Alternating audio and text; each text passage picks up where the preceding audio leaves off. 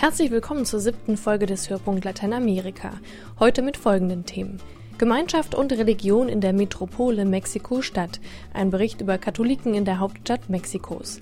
Wir stellen Ihnen das Engagement eines Fotografen für Kindersklaven in Haiti vor.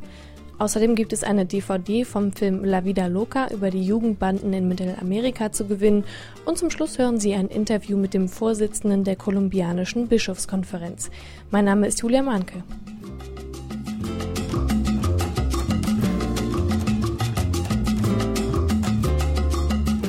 Mexiko-Stadt ist vermutlich die größte Ansammlung von Katholiken auf der Welt, auch wenn niemand genau weiß, wie viele Menschen dort eigentlich leben. Im Distrito Federal prallen Welten aufeinander, arme und reiche Mexikaner, junge und alte. Hier liegt eine der größten Herausforderungen für die Kirche, die Großstadt. Aber die Katholiken in Mexiko sind vorbereitet. Mein Kollege Peter de Sellas hat sie besucht.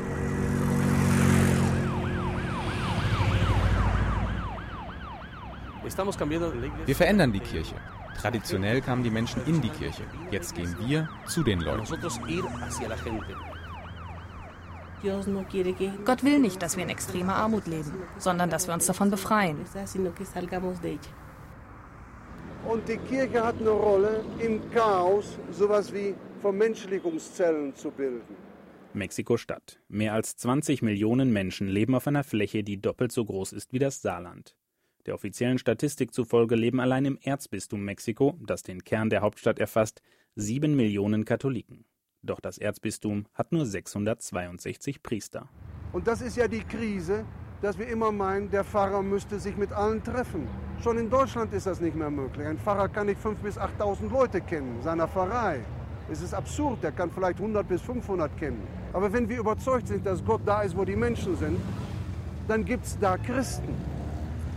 Und ich muss die Christen entdecken, die Zeugnis geben, die missionarisch tätig sein können. Und ich muss sie begleiten.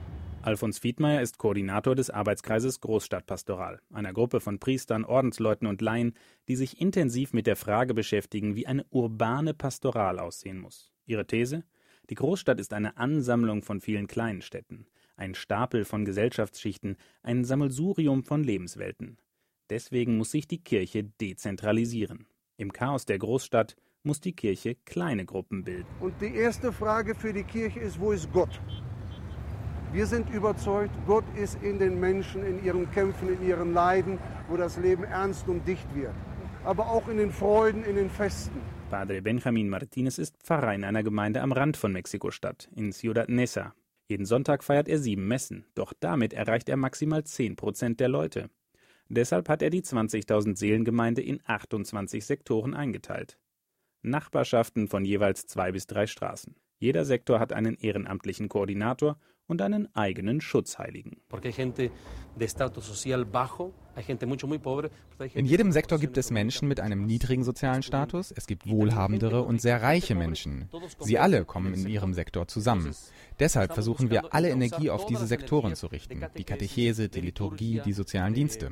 Wir möchten, dass es dort eine direktere Kirchenerfahrung gibt.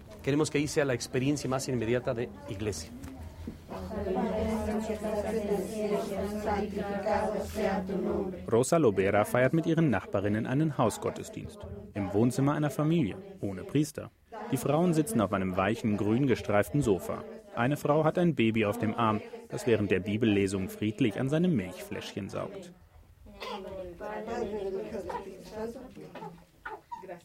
De la vida diaria, de las necesidades. Wir sprechen über den Alltag, unsere Bedürfnisse, die Schwierigkeiten, die es in der Stadt gibt, über Probleme, die eine von uns hat oder jemand, der nicht zu unserer kleinen Gemeinde gehört, aber um uns herum lebt und unsere Unterstützung gebrauchen könnte. Ab und zu kommt der Priester die kleine Gemeinschaft besuchen und einmal in der Woche treffen sich die Ehrenamtlichen, um sich weiterzubilden, Probleme zu besprechen und Erfahrungen auszutauschen. Außerdem organisiert die Pfarrei Kurse für die Eltern, die ihre Kinder auf die Erstkommunion vorbereiten oder die Katechisten, die mit Paaren vor dem Sakrament der Ehe sprechen.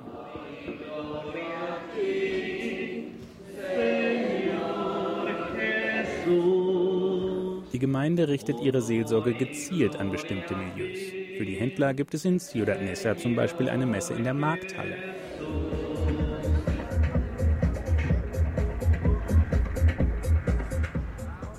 Einer der größten und belebtesten Marktplätze von Mexiko-Stadt ist das Viertel La Merced. Neben Lebensmitteln werden hier auch Drogen, Raubkopien und Schmuggelware gehandelt. Carmen Mondragon sitzt auf dem Boden in einer Seitenstraße. Sie verkauft Obst und Gemüse. Ihre grauen Haare hat sie zu zwei Zöpfen geflochten. Sie trägt die traditionelle Kleidung ihres Volkes, der Masawa. Fast eine Million Indigenas, Nachfahren der Ureinwohner Mexikos, leben im Ballungsraum der Hauptstadt. Wegen der Diskriminierung haben sie oft Schwierigkeiten, die öffentliche Grundversorgung zu nutzen. Sie haben keine Gesundheitsversorgung, keine würdige Unterkunft und sie werden bei der Rechtsprechung benachteiligt. Immer aus demselben Grund. Sie werden diskriminiert. Angelica Fernandez arbeitet für die Caritas Hermanos Indígenas, eine Organisation, die sich für die Großstadt Indigenas einsetzt. Dabei wird sie auch von Adveniat unterstützt. Sie hilft zum Beispiel den Massawa-Frauen in La Merced, sich durch den staatlichen Bürokratiedschungel zu schlagen. La Merced ist aber nicht nur das traditionelle Marktviertel, sondern auch das Viertel der Prostitution. Alle drei bis vier Meter steht eine Frau an der Straße, die ihren Dienst anbietet. Die meisten kommen aus den kleinen Dörfern der armen Teile des Landes. Schwester Beatrice dreht jeden Tag eine Runde in La Merced, um mit den Frauen zu sprechen. Sie arbeitet im Zentrum Madre Antonia, das von Ordensschwestern gegründet wurde. Dort kriegen die Prostituierten medizinische Betreuung und können ihren Schulabschluss nachholen. Und wir hören ihnen zu. Das ist sehr wichtig. Meistens direkt auf der Straße. Wir können zwar nicht mehr als fünf Minuten da bleiben, weil sie auf Kunden warten und weil ihre Zuhälter sie bewachen. Aber viele der Frauen nutzen den Augenblick auf der Straße, um zu erzählen, denn sie tragen vieles auf der Seele.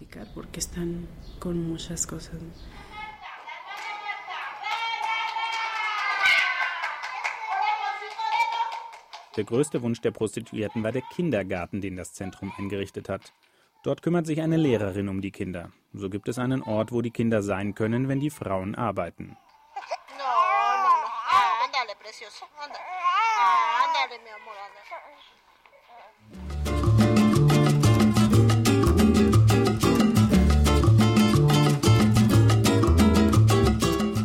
Der schönste Tag hilft Leben. Unter diesem Motto hat der Fotograf Martin Steffen eine Spendenaktion für Kindersklaven in Haiti gestartet.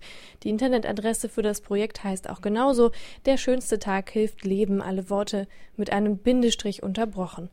In seiner Freizeit fotografiert Martin Steffen Hochzeiten und spendet seine Honorare an ein Projekt für die sogenannten Resterweg-Kinder. Nach dem Erdbeben ist die Hilfe noch wichtiger geworden für diese Kinder. Ich habe ihn gefragt, wie er auf die Idee für das Projekt gekommen ist. Ich werde als Fotograf werde ich häufig gefragt, ob ich Hochzeiten fotografiere und das habe ich bisher eigentlich nie getan, weil das nicht mein ähm, nicht mein Business ist, sondern ich hab, arbeite für für Unternehmen und Organ Hilfsorganisationen, aber nicht privat. Ich werde aber trotzdem oft gefragt und ich habe mich dann entschieden, dann doch in Zukunft ja zu sagen und diese Honorare äh, dann auch zu spenden. Ja, ich spende Arbeitszeit und kann dadurch doch eine Menge bewegen. Und wie kommt jetzt ein deutscher Journalist dazu, äh, so, ein, so ein Projekt zu starten? Das Projekt soll ja Kindern in, in Haiti helfen. Ich war 2008 für Adveniat in Haiti. Einen Monat bin dort gereist und habe Reportagen fotografiert. Und dort habe ich von dem Schicksal dieser sogenannten Restavex, den Kindersklaven Haitis, erfahren. Äh, das ist ein haitianisches Phänomen. Es gibt etwa 200.000 bis 300.000 von diesen Kindern.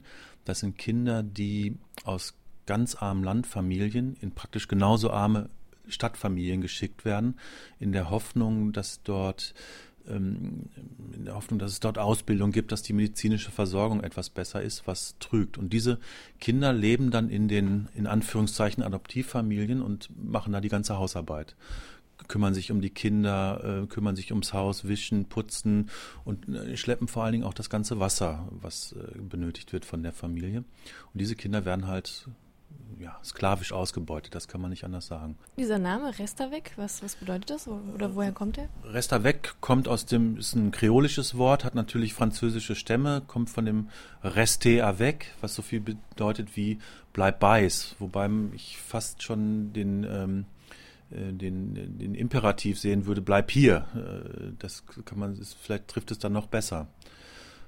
Ich habe 2000 acht auf dieser Reise ein Hilfsprojekt für diese Kinder kennengelernt. Das Mouvement Win Plis Mun, das ist kreolisch und bedeutet so viel wie Bewegung für eine menschlichere Welt. Und äh, dieses Projekt hat mich tief beeindruckt und ich habe mich eigentlich damals schon entschieden, die zu unterstützen. Das ist gegründet von einer äh, belgischen Ordensfrau, äh, die mittlerweile 84 Jahre alt ist, Schwester Marte. Ist ein wirklich vorbildliches, äh, eine vorbildliche Organisation, die wirklich große, große Hilfe leistet für, für diese Kinder. Was können die für die tun? Die müssen ja in den Familien dann arbeiten. Ja, also äh, sie machen niederschwellige Angebote. Sie haben ein System, das sind sozusagen so Zellenbildung, die da entsteht. Also, ähm, sie haben etwa 35 Mitarbeiter gewonnen, die sogenannten Moniteurs. Das sind äh, in aller Regel junge Erwachsene, die auch in den armen Vierteln wohnen, auch häufig ehemalige Rester weg sind. Und die gründen jeweils in ihrer unmittelbaren Umgebung Gruppen von Rester weg Kindern. Die alphabetisieren diese Kinder Sie haben ein äh, Ernährungsprogramm für die Kinder, die wirklich äh, unmittelbar von Fehlernährung bedroht sind oder sehr stark unterernährt sind. Ähm, Sie alphabetisieren aber auch äh, äh, die, die Eltern, die Adoptiveltern, also diese Leute. Und Ziel ist, in die Familien einzuwirken, dass diese Kinder, die Resta-Weg-Kinder, wie normale Adoptivkinder behandelt werden, dass die vernünftig und gut behandelt werden. Wie funktioniert das jetzt mit Ihnen, wenn Sie dann so eine Hochzeit fotografieren? Also muss man da bestimmte Bedingungen erfüllen oder kann man, wie kann man Sie buchen?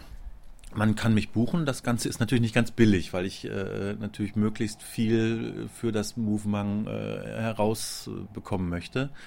Man kann mich buchen. Ich spende wirklich dann komplett alle Honorare. Und Adveniat ist so freundlich, ähm, den Geldtransfer für mich zu übernehmen. Also ähm, ich spende das Geld an Advenia und, und das geht dann wirklich auch zu 100 Prozent an die Schwester über die Wege, die Advenia dort hat. Kann man sich da so ein bisschen ausruhen, was Sie dann machen, oder ist es praktisch so ein festes Paket und äh, Sie bieten eine Sache an und das ist es dann? Also wie viel kostet das und was machen Sie dann? Also ich habe mich entschieden, doch ein festes Paket anzubieten. Ich mache eigentlich nur größere Reportagen. Also ich werde nicht kommen und ein kleines Bild fotografieren, sondern ich mache Reportagen von dem gesamten Hochzeitstag, also wirklich vom Moment des Schminkens, Vorbereiten und so weiter, bis dann abends zur, zur Party. Das Honorar wird liegen bei 2500 Euro für diese Sache. Das werde ich aber auch bundesweit machen. Also da komme ich dann auch hin und äh, werde, werde fotografieren. Wie viel haben Sie bis jetzt gesammelt? Ich habe im 2009 habe ich etwa 4000 Euro zusammenbekommen auf diese Art da war ich, habe ich noch nicht wirklich, das noch nicht wirklich professionell angeboten. Das habe ich jetzt getan. Und in 2010 habe ich durch, auch durch eine andere Aktion, bin ich bisher schon bei 12.000 Euro äh, gelandet, die jetzt äh, für das, äh, für die ähm, Schwester sind. Ich habe Armin Rode von diesem Projekt erzählt. Er war schon verheiratet, hatte auch nicht Lust nochmal zu heiraten, hat aber dann neue Pressefotos bestellt bei mir und äh, ja, 5000 Euro gespendet und hat diese Fotos wirklich toll bezahlt. Ja, dann wünsche ich Ihnen noch ganz viel Erfolg weiterhin mit dem Projekt. Ja, vielen Dank. In Mittelamerika nennt man sie Maras, brutale Jugendbanden, die für Angst und Schrecken sorgen. Die Lebenserwartung der Bandenmitglieder liegt bei ungefähr 30 Jahren. Die Mitglieder der Gangs kümmern sich umeinander und um ihr Viertel und haben es auf die Mitglieder anderer Gangs abgesehen. Wird jemand erschossen, muss die Tat gerecht werden, und so ist ein Kreislauf von Ermordungen entstanden. Der Regisseur Christian Polveda hat in seinem Dokumentarfilm La Vida Loca den Alltag der rivalisierenden Mara-Banden 18 und MS in den armen Vierteln und Slums der Vorstädte von San Salvador dokumentiert. Er ist den Jugendlichen sehr nahe gekommen, hat sie gefilmt im Krankenhaus, im Gefängnis, bei Gerichtsterminen auf der Straße und immer wieder bei Beerdigungen und Totenwachen.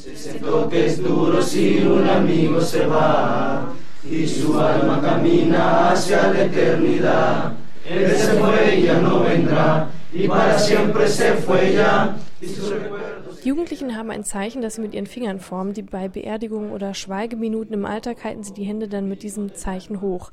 Die Mehrzahl ist tätowiert und es ist einfach zu erkennen, dass sie zu einer Gang gehören.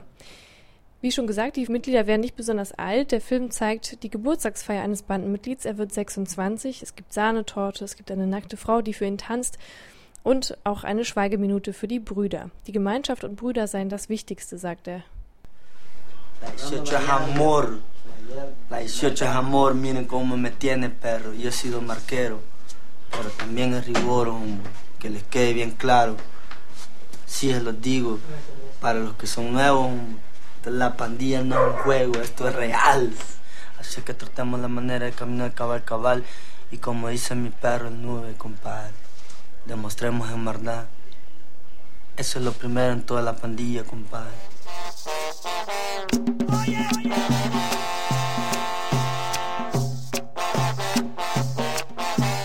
La Vida Loca stellt viele verschiedene Protagonisten vor. Am Anfang ist es ein bisschen schwer, die vielen Gesichter wiederzuerkennen, doch je öfter man sie sieht, desto prägnanter werden dann ihre Tätowierungen und ihr Schicksal. Einige von ihnen werden auch tot auf der Straße gezeigt, im Sarg bei der Beerdigung. Der Regisseur wollte nicht unterhalten, sondern die Schicksale dieser Menschen zeigen. Der Film zeigt auch zwei Seiten, also die der Polizei, die versucht, die Gangs zu zerschlagen und etliche Mitglieder verhaftet, und die Seite der Jugendlichen, die sich oft von der Polizei schikaniert fühlen. La Vida Loca ist ein wirklich ergreifender Film, der den Hass und die Gewaltbereitschaft der Jugendlichen deutlich macht, die Suche nach Gründen für das Einsteigen in eine Bande kommt leider etwas zu kurz. Wer mehr über die Hintergründe der Maras wissen möchte, der wird eventuell Details im Film vermissen. Dafür ist die Dokumentation aber eine sehr berührende Collage von Gesichtern, von Erlebnissen, von Episoden der jungen Maras, die ein nur allzu kurzes Leben vor sich haben. Der Regisseur Christian Polveda wurde vor einem halben Jahr bei Dreharbeiten für die Fortsetzung von La Vida Loca mit mehreren Kopfschüssen getötet. Das waren wahrscheinlich auch Mitglieder einer der Maras.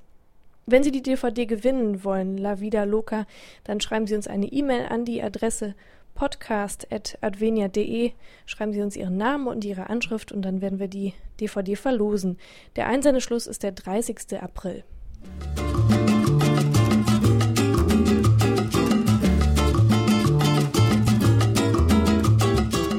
Kolumbien steht kurz vor der Wahl eines neuen Präsidenten, vielleicht auch kurz vor der Freilassung von Pablo Moncayo, der vor zwölf Jahren entführt wurde. Ein sehr berühmter Fall bei den Geiselnahmen.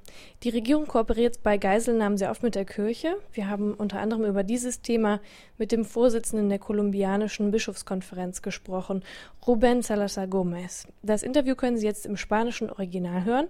Die deutsche Übersetzung wird dann ab nächster Woche im Internet zu lesen sein. Ähm, Sie können einfach reinschauen, hörpunkt-lateinamerika.de und finden dann da den deutschen Text. Señor Salazar, después del terremoto en Haití, no solo ayudaron los países de Europa o América del Norte, sino que también los de América Latina. ¿Qué tipo de ayuda ofreció Colombia? A ver, nosotros hemos tenido un gran éxito en la colecta que se ha realizado en el país, atendiendo el llamamiento que hizo la Iglesia para que a través de Cáritas de Colombia, de Pastoral Social, se recogieran eh, no solamente eh, alimentos y mm, carpas, etcétera, sino también dinero en efectivo. la población colombiana ha sido sumamente generosa. Hemos recogido en este momento más de un millón de dólares a través solamente de la iglesia, porque ha habido otras donaciones, por ejemplo, a través de la Cruz Roja o de otras organizaciones. Entonces, en este momento estamos en un estudio de qué es lo más conveniente para utilizar esta colecta que se ha recogido. Hace poco tuvo lugar la Asamblea de Obispos en Bogotá. ¿Cuáles fueron los resultados más importantes de esta reunión? Bueno, yo pienso hubo dos aspectos, dos temas centrales que nosotros tratamos en, este, en esta asamblea. El primero fue el de la reestructuración de la asamblea misma, nosotros tenemos unos estatutos que han sido reformados en varias oportunidades, pero la conferencia como tal nunca ha sido organizada de tal manera que como organismo pueda tener una mayor efectividad y una mayor eficacia. El segundo tema fue la problemática de la formación eh, de los sacerdotes en el campo afectivo, en el campo celibatario. Aun cuando en Colombia nosotros no hemos tenido mayores dificultades como ha habido en otras partes. Eh, sin embargo, sabemos y somos conscientes de que la situación no deja de presentar problemas y graves. Entonces hemos estudiado muy a fondo la realidad que se ha presentado en las diferentes diócesis del país. Hemos tratado de ver cómo hay que manejar el asunto, tanto en la selección de los candidatos al sacerdocio, como en el proceso mismo de formación durante el tiempo del seminario y luego todo el acompañamiento que hay que hacer a los sacerdotes a, la medida, a lo largo de su ministerio. Al principio de esta semana, la Corte Constitucional decidió que el presidente Álvaro Uribe no va a tener un tercer mandato. Igual que en otros países de América Latina, los presidentes en muchas ocasiones tratan de prolongar su presidencia, pero en Colombia no será posible por no estar permitido. Las elecciones presidenciales comenzarán el 30 de mayo. ¿Qué temas van a dominar el diálogo con el nuevo gobierno después de las elecciones? Yo pienso que uno de los puntos eh, más importantes de discusión entre la Iglesia y el gobierno es un poco el modelo de desarrollo. Eh, el gobierno es claramente neoliberal, sigue las grandes tendencias mundiales de la globalización económica, etcétera, pero a nosotros nos parece que no se está trabajando suficientemente la equidad social, la justicia social. Entonces nosotros vemos que en este campo hay unos desequilibrios muy fuertes y, hemos tratado de dialogar eh, en varias oportunidades con el gobierno sobre estos aspectos. No es fácil, pero nosotros indudablemente que podemos como iglesia ofrecer no otros modelos de desarrollo, porque no es nuestra tarea, pero sí ir creando una conciencia de que eh, todo modelo de desarrollo que se adopte en el país deba ajustarse a los principios fundamentales de la justicia social. Pablo Emilio Moncayo fue secuestrado hace 12 años. La Iglesia trató de mediar junto con la Cruz Roja para liberarle. Algunos dijeron que Moncayo sería libre antes de la Navidad, pero todavía sigue secuestrado. Ahora la prensa dice, de nuevo, que sobre mitad de marzo el Gobierno, la Cruz Roja y la Iglesia van a tratar de liberar a Moncayo, ¿Cómo puede ayudar la Iglesia en estos casos? Bueno, en primer lugar yo pienso que nosotros como Iglesia no podemos ser en el sentido estricto del término mediadores, porque la mediación requiere eh, acceso fácil, inmediato y, con poder en un cierto sentido entre las dos partes. Eh, y esto no, no existe. Nosotros no tenemos una influencia directa sobre el gobierno, no tenemos una influencia directa sobre las FARC. Eso tenemos que reconocerlo claramente. Y las FARC y el gobierno son los protagonistas, son ellos los que tienen que ponerse de acuerdo.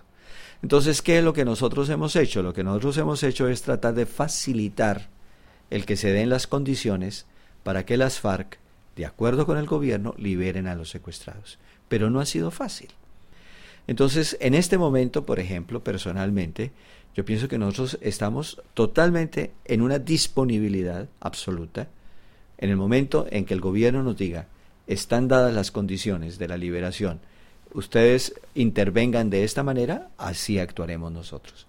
Somos sencillamente allí unos facilitadores, casi yo diría unos peones en manos de, los protagonistas que son el gobierno y las FARC. ¿Y qué, qué pretendemos con eso? Pues indudablemente pretendemos crear un ambiente favorable a la liberación, crear una conciencia cada vez más clara, tanto en el gobierno como en la opinión pública nacional, de que el secuestro tiene que ser definitivamente borrado de la historia del país y tratar, por lo tanto, de lograr que todos los secuestrados sean liberados. Estamos más que todo en ese campo de tratar de crear conciencia por parte de todo el país de que rechace el, el, secuestro, como ya la inmensa mayoría de los colombianos lo rechaza. Y por otra parte, de mover a la guerrilla, de mover al gobierno para que se pongan de acuerdo y faciliten la liberación de los secuestrados. ¿Es más fácil para la Iglesia que para el gobierno contactar o de alguna manera comunicarse con las FARC? No, no. En este momento nosotros no tenemos como un acceso directo. No lo tenemos. Ojalá lo tuviéramos. Si existiera ese, ese acceso directo, pues indudablemente que podríamos hacer mucho más. Ahora, el acceso al gobierno en este campo también es limitado, porque el gobierno tiene sus propias políticas, tiene sus propios criterios, que no siempre son los que nosotros quisiéramos fueran los más, son los más adecuados. Entonces la situación no es fácil realmente. ¿Qué hay que hacer para poder parar los secuestros en Colombia o por lo menos reducir los casos? Yo pienso que los secuestros han disminuido mucho en el país. Yo creo que la, la guerrilla se ha dado cuenta de que el secuestro la desprestigia. Los secuestros eh, no son aceptados por la gente. Y por lo tanto el que la guerrilla recurra al secuestro más bien es un daño para ella misma, porque crea mayor rechazo entre la población acerca de las técnicas y de las tácticas guerrilleras. Pero eh, siempre se da esa posibilidad de que la guerrilla recurra al secuestro, ya sea el secuestro político, para obtener ciertas presiones en algunas regiones del país, ya sea el secuestro económico para conseguir fondos para poder seguir funcionando como, como, como guerrilla, aun cuando ahora parece ser que han recurrido a otras fuentes de financiación que no sea el secuestro. Entonces es prácticamente imposible decir vamos a evitar que haya secuestro. Mientras haya grupos armados ilegales, pues indudablemente hay la posibilidad de secuestro. Pero yo pienso que en este momento es tal el rechazo que hay entre la población colombiana al secuestro que yo creo que la guerrilla no se atreve a recurrir ya como lo hacía antes a la posibilidad del secuestro. Muchas gracias, señor Salazar, y nuestros mejores deseos para el futuro. Muchas gracias y Dios permita que la Iglesia en Alemania pueda seguir siendo siempre tan generosa con las iglesias más pobres, menos protegidas. Und damit endet der heutige Hörpunkt Lateinamerika. Ganz herzlichen Dank für die Mitarbeit an Peter de Sellas, Maria Herrero und Rosi Massili. Auf unserer Internetseite hörpunkt-lateinamerika.de finden Sie die Links zu den Themen dieser Folge und die nächste erscheint dann wieder in zwei Wochen. Mein Name ist Julia Mahnke. Tschüss.